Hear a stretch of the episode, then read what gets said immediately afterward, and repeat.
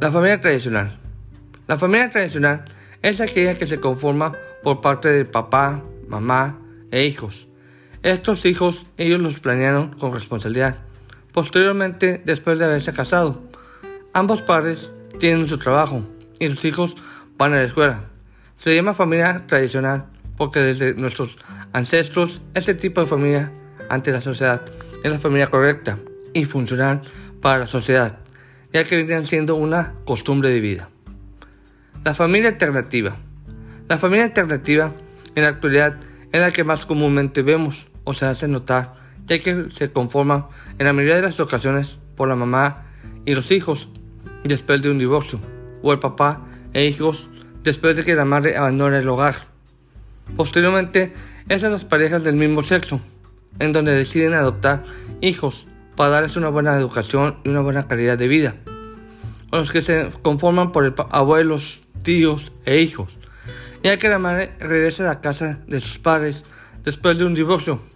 O las parejas adultas que deciden quedarse solos sin haber procreado hijos o deciden también adoptar.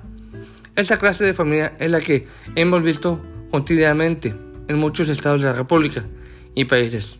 Por eso se le llama familia alternativa porque está conformada por varios integrantes de la familia.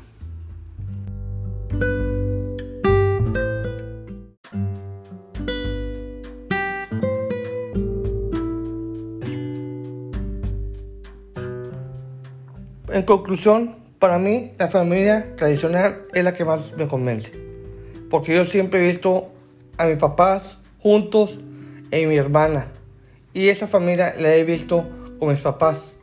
Mi papá tiene su familia, mis abuelos, sus ocho hermanos, e igualmente mi mamá, que he visto a mis abuelos y sus cuatro hermanas.